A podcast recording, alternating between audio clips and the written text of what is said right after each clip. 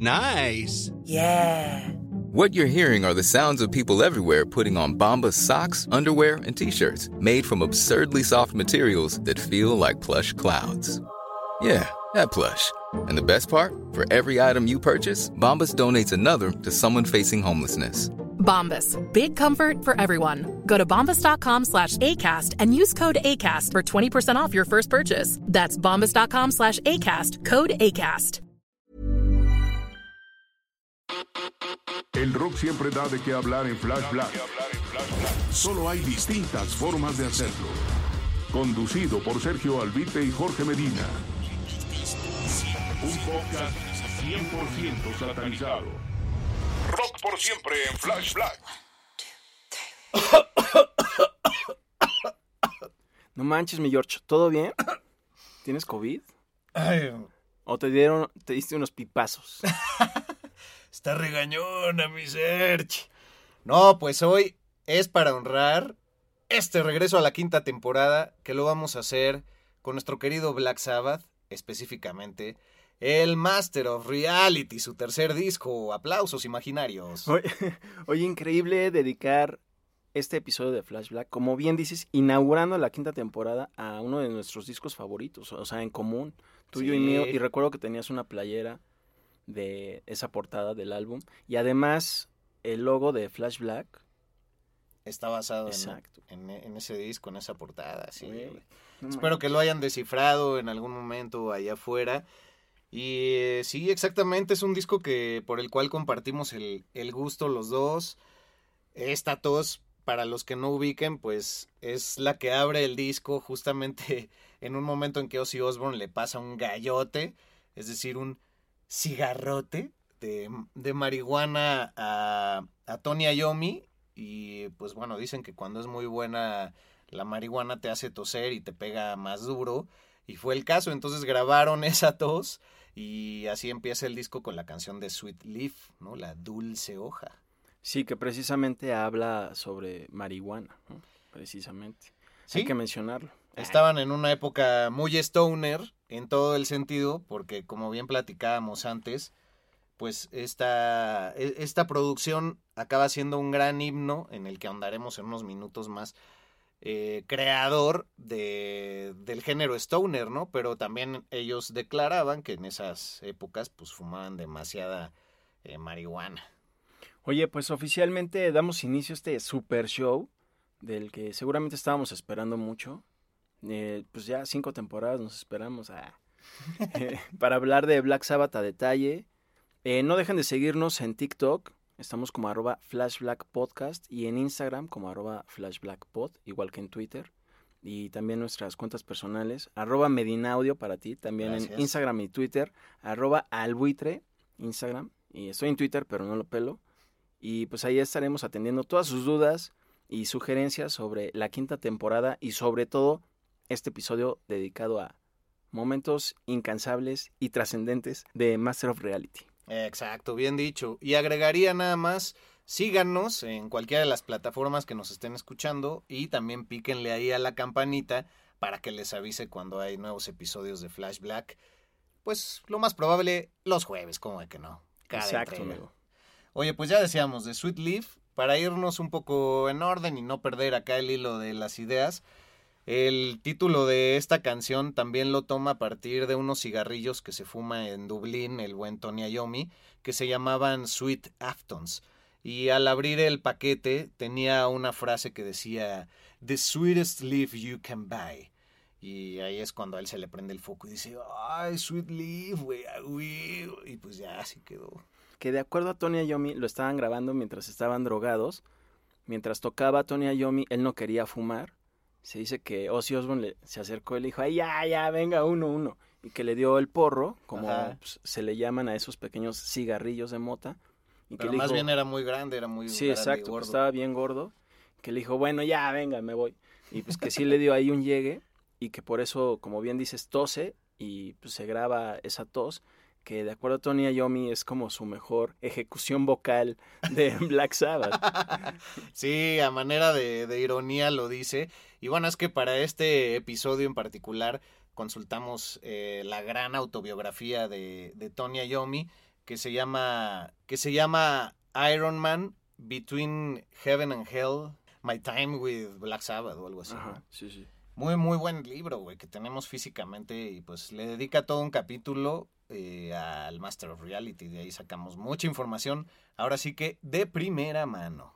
Ahora, el Master of Reality es el tercer disco. Venían de Paranoid, que además fue su álbum número uno en el Reino Unido. Tenían unas rolotas ahí.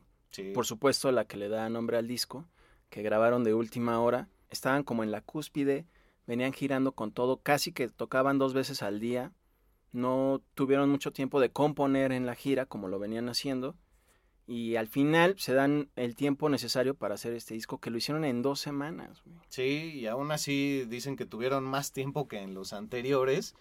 Y sí, ya con eso tenían una presión muy alta de cómo vas a igualar un número uno, güey. O sea, aunque todavía en esos momentos que estamos hablando de febrero, marzo del 71, cuando entran al estudio a darle al Master of Reality, eh, no había llegado a Estados Unidos, no figuraba siquiera en las listas el Paranoid. Pero pues en el Reino Unido ya tenían todo este referente y sí decían, no, pues, ¿cómo le hacemos? ¿Cómo nos quitamos esa presión para, para ir detrás de un número uno y que la crítica no nos dé con todo, ¿no? Estaban en gira todo el tiempo, se echaban hasta dos shows al día en distintas ciudades y como decías, esas dos semanas fueron el oasis que encontraron para meterse al estudio a darle porque no tenían nada de material extra, todo lo tuvieron que crear de cero, güey.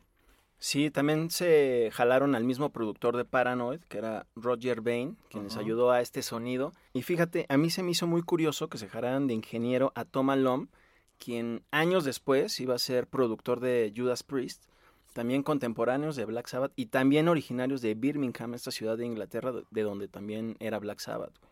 Gran dato, güey. Ese dato sí es de, de fan. Venga, Como se debe.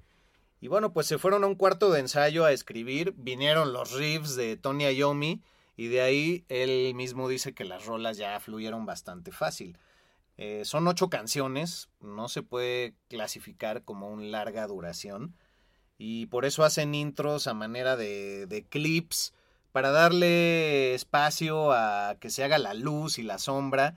Y para que haya un contraste mucho mayor a la hora de, pues de profundizar y de darle grosor a cada una de sus canciones. Por eso hay algunos tracks instrumentales y así se notan los cambios y lo heavy que llega a ser este rollo. Es como salirse de la caja, ¿no? Él, él menciona, pues vamos a salir, no sé, outside the box. Y, así brincó a los principios de lo que ellos eran y no tuvieron miedo a, crear. Y creo que eso hay que subrayarlo porque siempre es importante pues no caer en, en fórmulas ya, ya hechas, sino simplemente recordar tu, tu, natural, tu naturaleza inicial, ¿no? Sí, fíjate que leí que Ayomi dice que el disco era muy potente, muy heavy, pero que necesitaba justo estos pasajes acústicos para darle una pausa, porque como escucha, pues quizá no puedes medir la intensidad de la heaviness del álbum, porque no hay pausas, ¿no? Y por eso hace estos tracks como por ejemplo Embryo, que sirve como una intro del super track Children of the Grave, que además tiene un mega riff, Uh -huh. que a mi gusto ha sido copiado mil veces por todas las bandas de metal, especialmente Iron Maiden. Y pues de ahí que también se jala a hacer otras eh, canciones acústicas, ¿no? Por ejemplo, como Solitude. Sí, y Orchid, en donde toca la guitarra acústica. Pero en Solitude también él toca la, la flauta, güey. Recordando sus, sus pocos pasos que tuvo con Jethro Tull.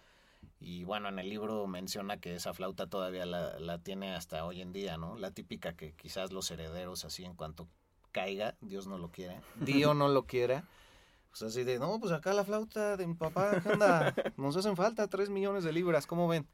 ¿No? Pero, pero sí todavía la conserva y sí aprendió algo de eso. Bueno, podemos ver a Tony Iommi en el circo de los Rolling Stones interpretando ahí con Jethro Tull. Además es modesto porque dice que no, no fue muy profesional. Digamos que más bien lo hizo su ejecución de una manera amateur. Ajá. Uh -huh. Digo, también es, es, noble de su parte uh -huh. decirlo, ¿no?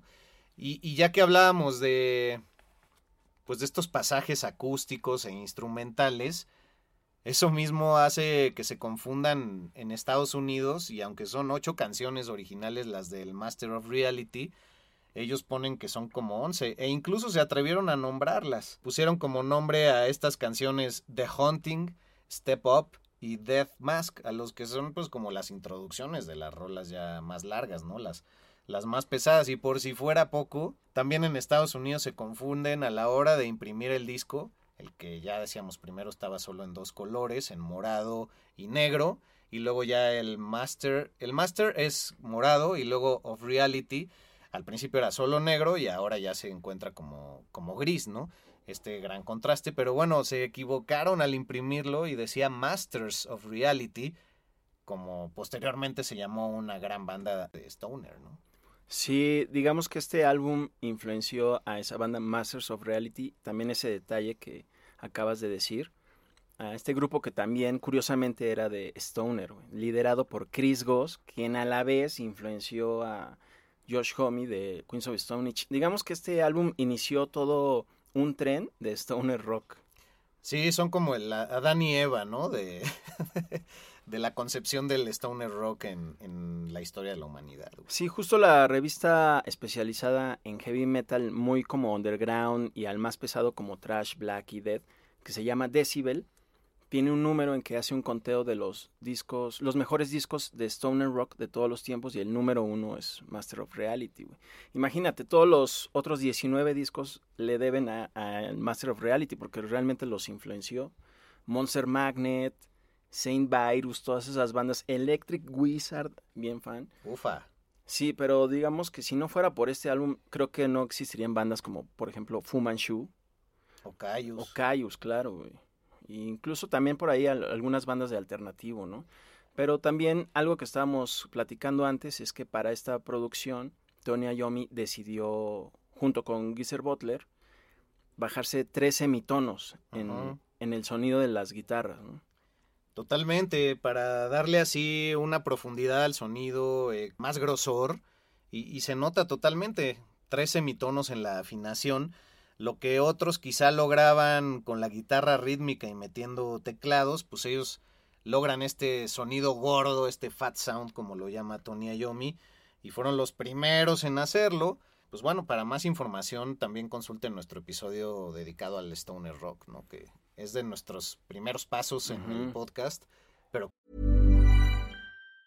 If you thought the only way to get a more defined jawline with natural-looking results was through surgery, think again. Juvederm Volux XC is a non-surgical injectable gel filler that improves moderate to severe loss of jawline definition and can help you achieve natural-looking results with little downtime. Even better, this improved definition lasts up to one year with optimal treatment. No maintenance required. Improve jawline definition for a smooth, sculpted look with Juvederm Volux XC. For important safety information and to find a licensed specialist, visit juvederm.com. That's J U V E D E R M.com. Not for people with severe allergic reactions, allergies to lidocaine, or the proteins used in Juvederm. Common side effects include injection site redness, swelling, pain, tenderness, firmness, lumps, bumps, bruising, discoloration, or itching. There's a risk of unintentional injection into a blood vessel, which can cause vision abnormalities, blindness, stroke, temporary scabs, or scarring. Talk to a licensed specialist to find out if it's right for you. Wow! Nice! Yeah! What you're hearing are the sounds of people everywhere putting on Bombas socks, underwear, and t-shirts made from absurdly soft materials that feel like plush clouds. Yeah, that plush. And the best part? For every item you purchase, Bombas donates another to someone facing homelessness. Bombas. Big comfort for everyone. Go to bombas.com slash ACAST and use code ACAST for 20% off your first purchase. That's bombas.com slash ACAST. Code ACAST.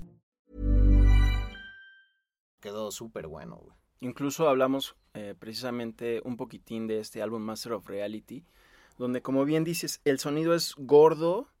Eh, Ayomi dice que eh, casi creo que fui el primero en hacerlo. Efectivamente él fue. Uh -huh. De ahí yo creo que también sale este mote de los padrinos del heavy metal.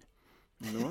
y sí, se bajan todos de tono porque hasta Ozzy Osbourne aquí canta más como para abajo. O sea, si escuchas Paranoid, incluso la misma canción que da nombre a ese álbum, está súper efusiva y aquí Sweet Leaf, ¿no? Por ejemplo, Orchid, Children of the Grave, o sea, todo es como para abajo Eh, también Bill Ward creo que a veces no se le da reconocimiento como baterista en este álbum porque precisa unos golpes súper intensos, por ejemplo en canciones como Into the Void, que es una super rola que cambia todo el tiempo, empieza como muy, muy apagadona, de, de repente explota el riff de maldad, bien veloz, Yeah. ¿sí? y ya después también es- se acelera todo, todos los instrumentos, ¿no? Junto con, con Ozzy, güey. Venga, me- prendiéndome, amigo. No, prendiéndome. güey, pues es que es nuestra pasión, güey. Qué, chingón.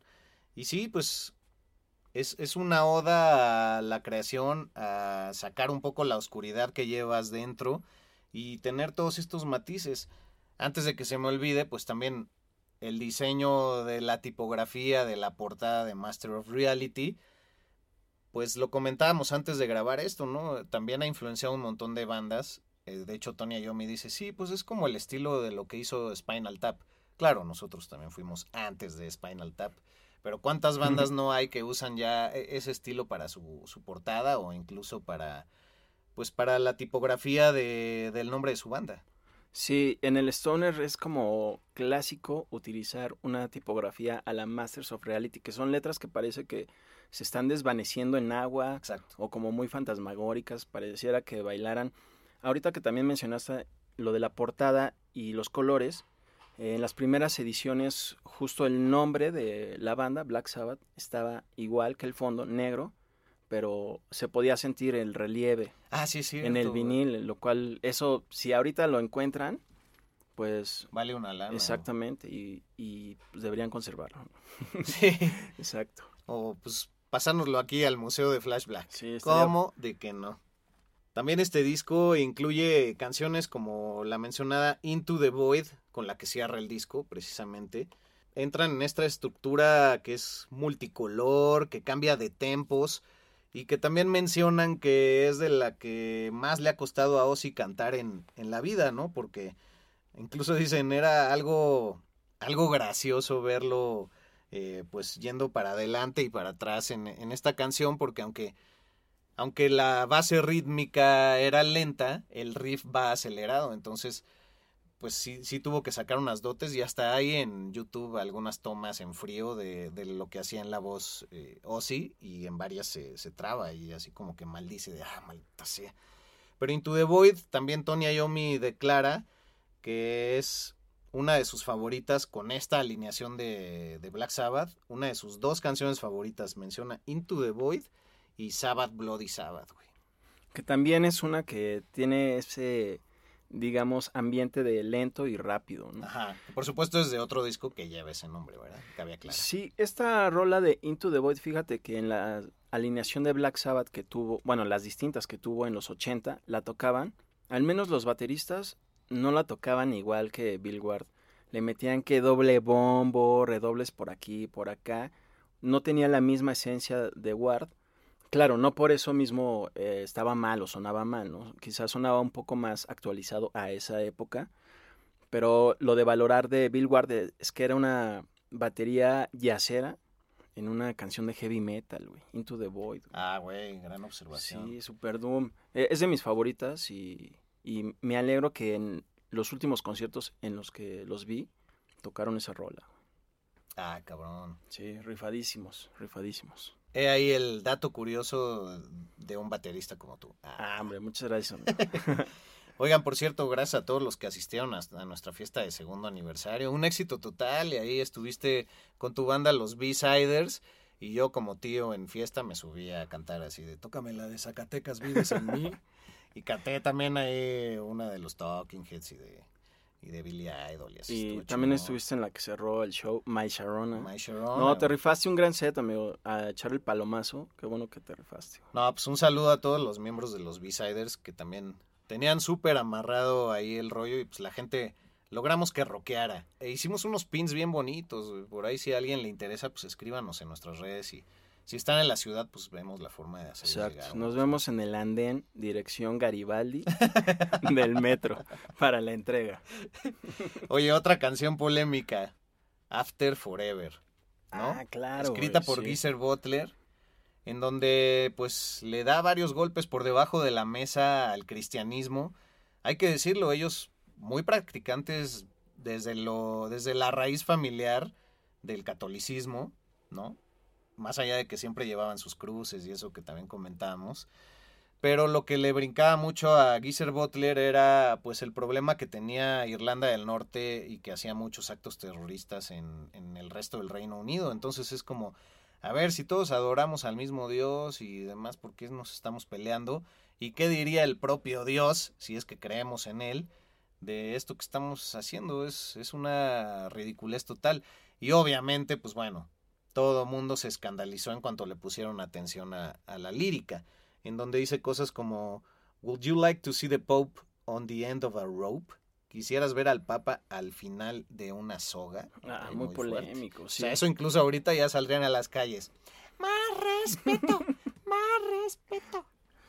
Oye, justamente esa rola, en cuanto a la música, a mí me llama mucho la atención desde la primera vez que la escuché, porque se me hace un poquito atípica de Black Sabbath, porque es como digamos, no es feliz en el estilo de happy punk, pero se me hace un poco más contenta que el resto de este álbum. Y además, siempre me ha parecido que hay una parte donde se frena un poco la batería, que parece que empieza como a tocar al ritmo de un rap, que parece que está entonando Ozzy Osbourne que lo hace muy un poquito frenado, ¿sabes? Sí. Y yo creo que eso influenció directamente, bueno, desde mi punto de vista igual y no, pero así sonaba un poquito Rage Against the Machine cuando empezaron con sus primeros álbumes a principios de los 90. Estamos hablando 19 años después, 20 por ahí, güey. Una excelente observación y quizás deducción, güey.